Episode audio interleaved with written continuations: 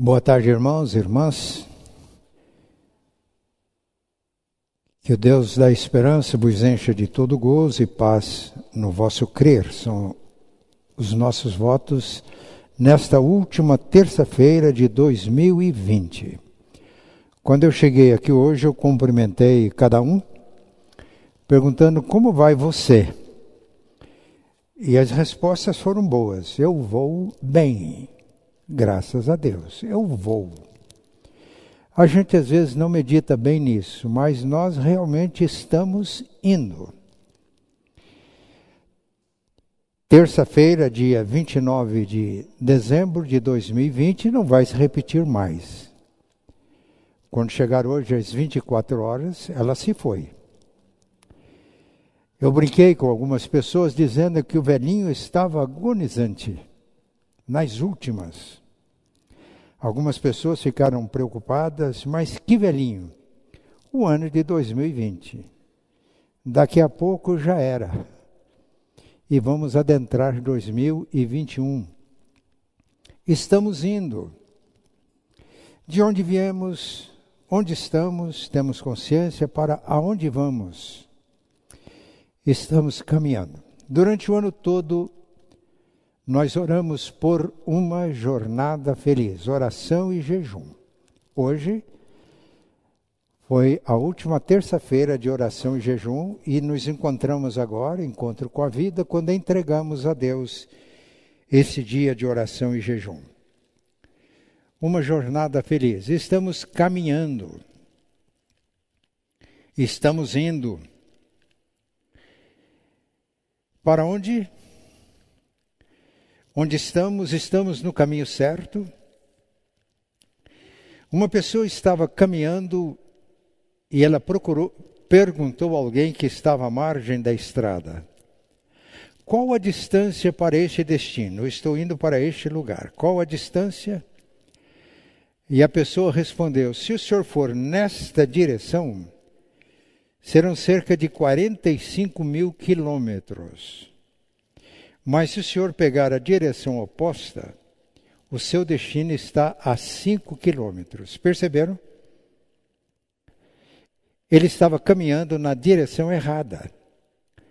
E ele então teve que pegar o caminho oposto. É isso que nós chamamos de conversão.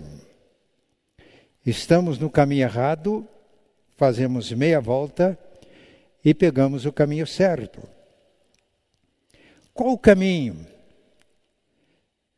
Jesus estava vivendo os seus últimos instantes com os seus discípulos e eles perceberam que estava chegando a hora da sua partida.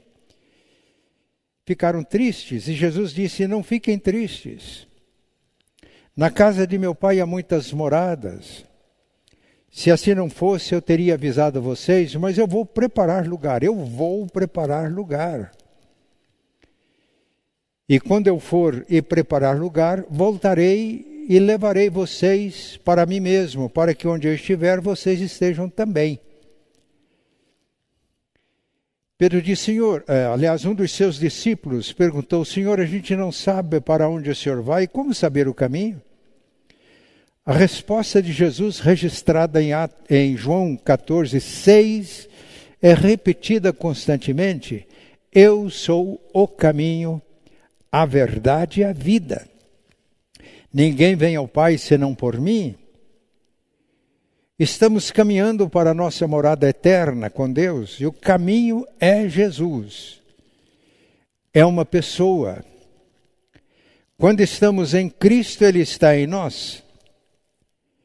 E não apenas seguimos a Jesus no caminho, mas em nós ele nos orienta e nos dirige e mantemos comunhão com Ele. Estando no caminho e no caminho certo, nós devemos prosseguir. Se os que me ouvem têm consciência de que estão em Cristo, de que Cristo está em você pelo dom do Espírito, prossiga neste caminho, é o caminho certo. Se alguém não está em Cristo, é a oportunidade de acolher Jesus Ele é o caminho, Ele é a verdade, Ele é a vida. Se alguém que me ouve nesta tarde se desviou do caminho, pegou uma direção errada, é o momento certo para voltar ao caminho e prosseguir, porque estando no caminho, nós vamos sempre bem. Como vai você? Eu vou indo bem, porque eu estou em Cristo. Eu sei a minha origem. Eu nasci de novo em Cristo Jesus. Eu sei onde estou hoje e eu sei para onde vou. E neste caminho nós vamos sempre bem. Como vai você? Na carta de Paulo aos Efésios, nós temos algumas instruções, algumas orientações para irmos bem, prosseguindo a nossa jornada. Estamos encerrando 2020 e logo mais 2021. No capítulo 4 da carta de Paulo aos Efésios, ele passa a mostrar duas maneiras diferentes de caminhar. A maneira mundana e o fim é desastroso, e quando caminhamos em Cristo. A partir do versículo 17 de Efésios 4, depois capítulo 5, até o versículo 14, ele demonstra essa diferença de jornada, de caminhada, de destino. E a partir do versículo 15, ele dá alguns conselhos, e estes conselhos vão ficar conosco nesta tarde. Diante de tudo o que ele tinha dito, o caminho mundano que leva à perdição, o caminho cristão em Cristo que leva à vida eterna, ele deixa alguns conselhos. Efésios 5, a partir do versículo 15, eu vou ficar com a Bíblia aberta. Quem estiver, vamos, que nós vamos estudar a Bíblia. Ele diz, portanto, isto é, em vista de tudo que ele tinha dito, o caminho que leva à perdição e o caminho que leva à vida, portanto, vede prudentemente como andais. Vede prudentemente como andais, como você está indo. A palavra prudente que aparece nesse texto era uma palavra usada nos circos. Circos. A cobracia. A pessoa que estende uma corda, ele consegue passar de um lado para o outro, equilibrando-se em cima da corda.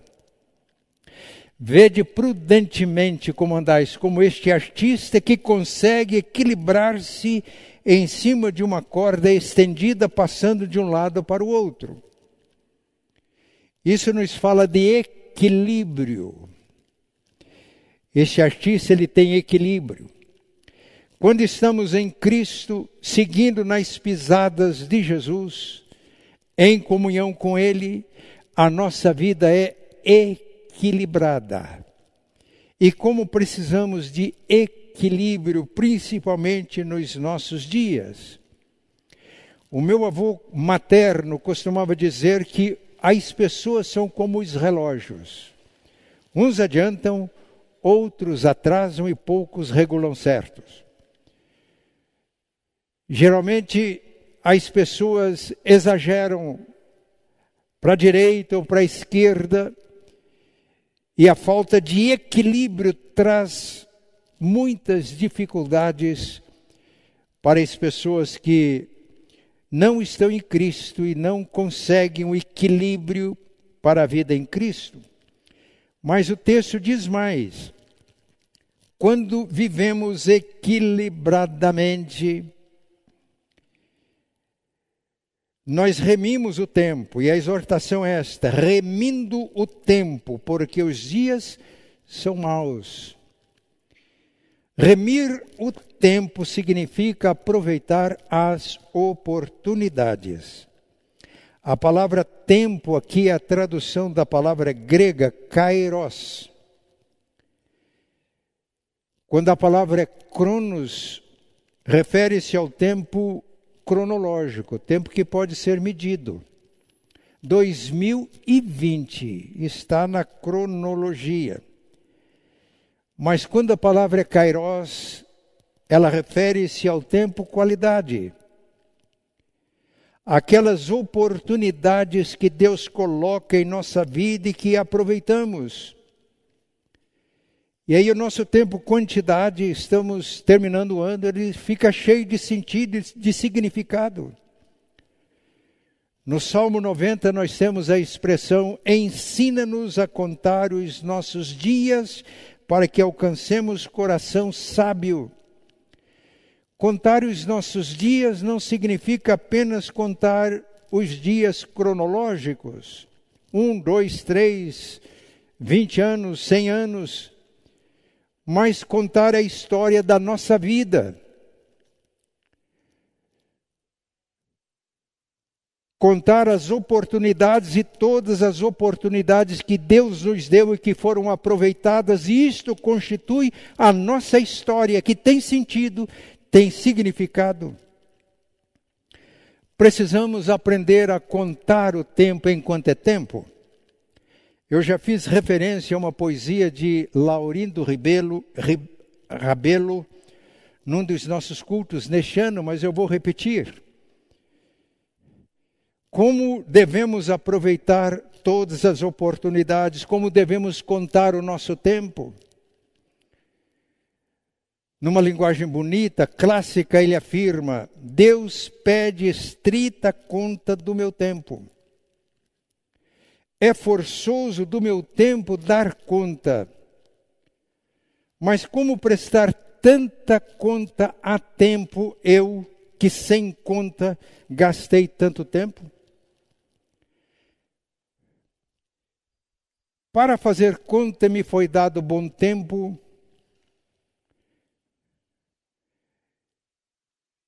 E eu não fiz conta enquanto tinha tempo.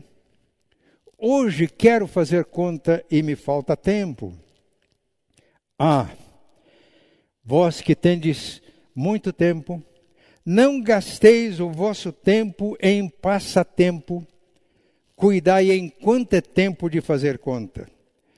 Ah, mas se os que contam com tempo fizessem deste tempo alguma conta, não chorariam sem conta o não ter tempo. É uma mensagem muito rica. Remindo os tempos, porque os dias são maus. Estando atentos para discernir as oportunidades de Deus e não vamos perder nenhuma oportunidade divina. E para isso nós precisamos de ser sábios. Por isso, no versículo 15, a segunda parte diz: Vede prudentemente como andais, não como nécios, e sim como sábios. Sabedoria, para discernir as oportunidades de Deus e discernir as armadilhas que o diabo faz das oportunidades que Deus nos dá. Quantas vezes, por falta de sabedoria, desperdiçamos o nosso tempo, perdendo as oportunidades. Que a nossa oração nesta última terça-feira do ano seja a oração para que Deus nos dê sabedoria a fim de percebermos, discernirmos com absoluta clareza as oportunidades.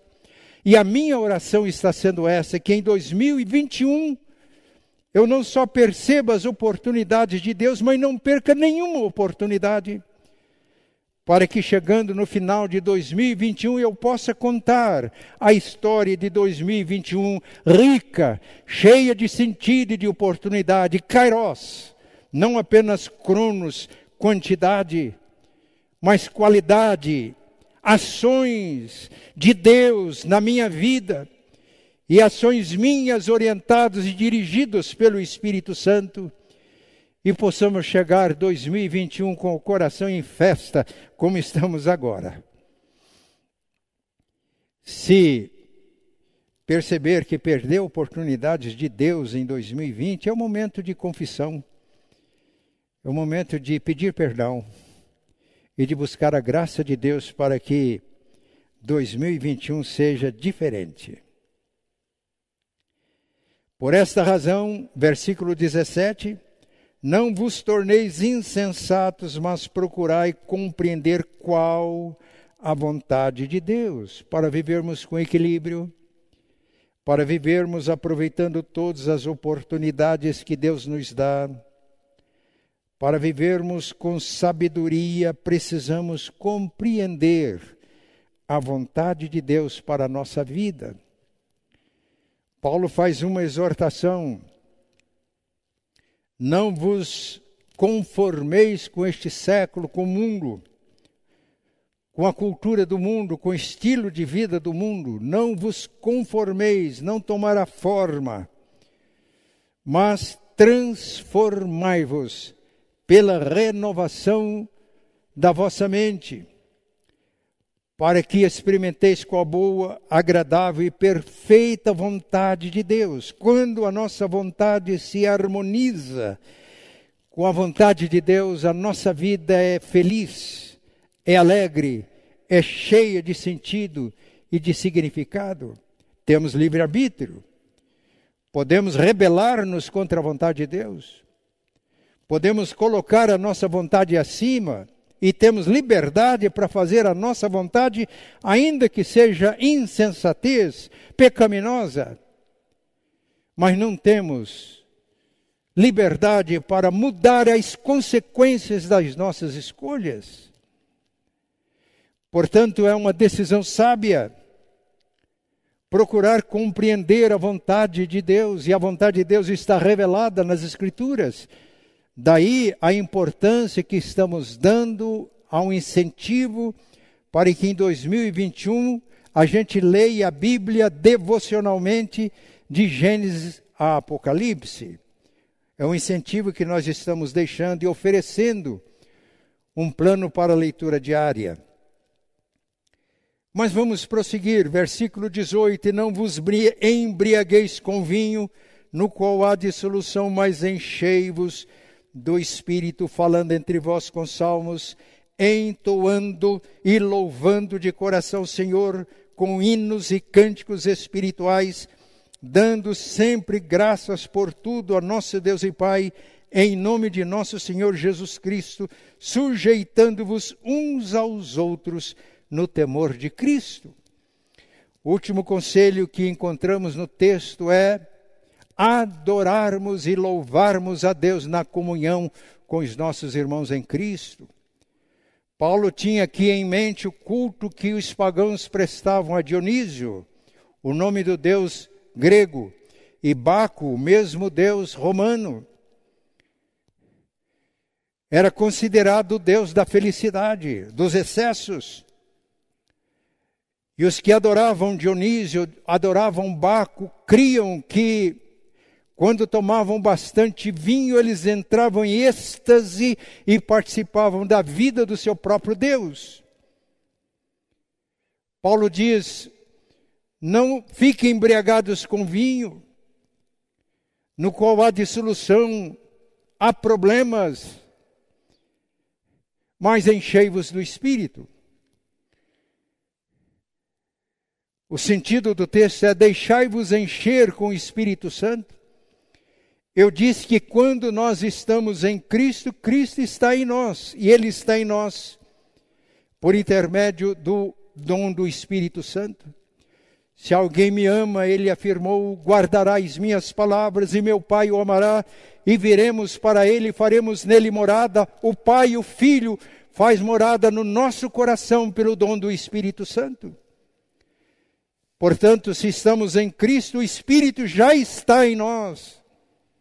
É uma verdade cristalina que Paulo afirmou, e se alguém não tem o Espírito de Cristo, não é dele.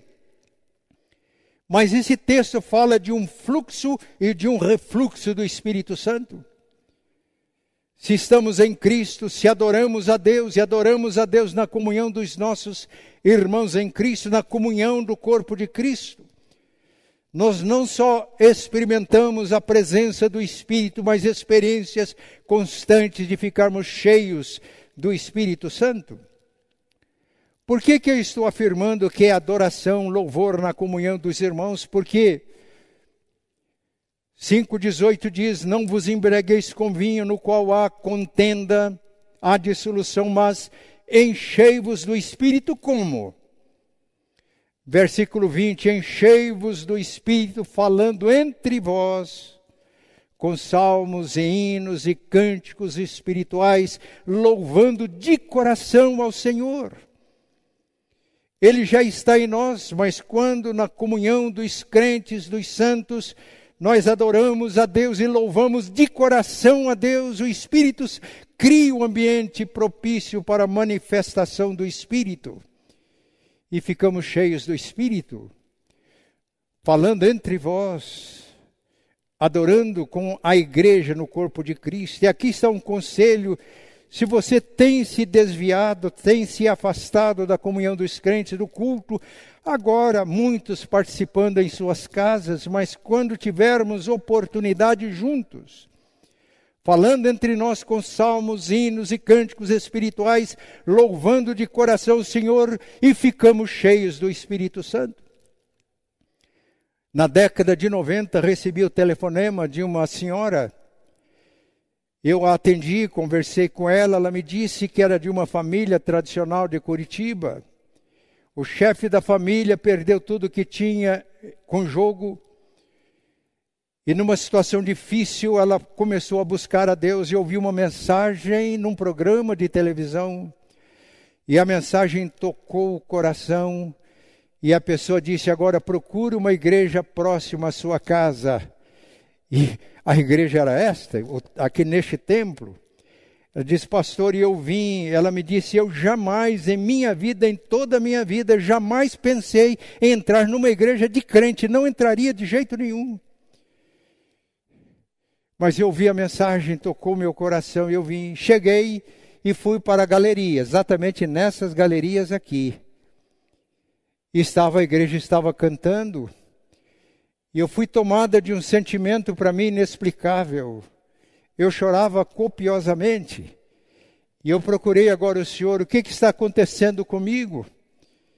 Eu disse, minha filha, você veio para um ambiente onde havia adoração e louvor, um ambiente em que o Espírito Santo está presente e opera.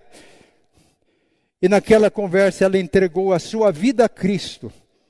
E a vida foi totalmente transformada, foi batizada logo depois, mudou-se de Curitiba. Enchei-vos do Espírito, falando entre vós com salmos e hinos e cânticos espirituais, louvando de coração ao Senhor. Mas o versículo seguinte, o 20, diz: dando por tudo graças ao nosso Senhor em nome de Jesus, tendo gratidão não como uma, uma atitude de vez em quando esporádica, mas uma atitude permanente de gratidão a Deus.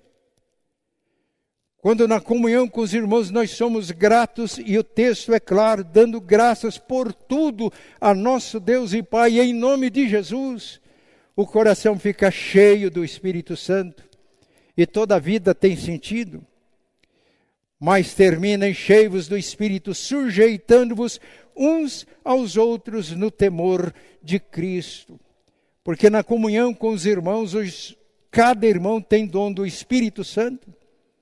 E eu ministro ao irmão no dom que Deus me deu, e o irmão ministra a mim no dom que Deus deu ao irmão, de tal maneira que quando vivemos numa real e verdadeira comunhão em Cristo, no corpo de Cristo, nós nos ministramos mutuamente. E ao nos ministrarmos mutuamente, ficamos cheios do Espírito Santo, cheios da alegria celestial. Alguém um dia me disse: o pastor deve sofrer muito porque ele cuida de todos, ninguém cuida dele. Ele ministra para tantas pessoas e não é ministrado. Eu disse: não é verdade. O pastor faz parte do corpo de Cristo, é povo de Deus, vive em comunhão com o povo de Deus. E se ele estiver sujeito a cada irmão em Cristo, o irmão que tem o dom do Espírito, ele é ministrado por cada membro do corpo de Cristo e fica cheio do Espírito Santo. Porque no corpo de Cristo nós ministramos e somos ministrados, a não ser que não atendamos a esta recomendação bíblica: sujeitai-vos uns aos outros no temor de Cristo. O irmão que estiver sujeito a mim, no dom que Deus me deu, recebe a ministração e fica cheio do Espírito Santo. Mas quando eu me submeto a cada irmão, no dom que Deus deu ao irmão, me submeto, o irmão e os irmãos ministram a mim fico cheio do Espírito Santo. Como você vai a palavra final que deixamos. Vamos caminhar 2021 cheios do Espírito Santo. Isso não é apenas para o reverendo, pastor, missionários. Isso é para todo crente. Todo que é membro do corpo de Cristo. E uma igreja cheia do Espírito Santo é uma igreja alegre, uma igreja feliz, uma igreja que atrai as pessoas que são famintas e sedentas da verdade. E a igreja cresce naturalmente. Como vai você? Como vamos caminhar 2021? Em equilíbrio, aproveitando todas as oportunidades, vivendo com sabedoria e que se alguém tem necessidade, disse Tiago, peça a Deus, ele não nega. Vamos viver conhecendo a vontade de Deus e na comunhão do povo de Deus, vivendo em adoração e louvor. Ficamos cheios do Espírito Santo, louvando de coração, agradecendo por tudo e sujeitando-nos uns aos outros no temor de Cristo. Que Deus nos ajude. Deus nos abençoe.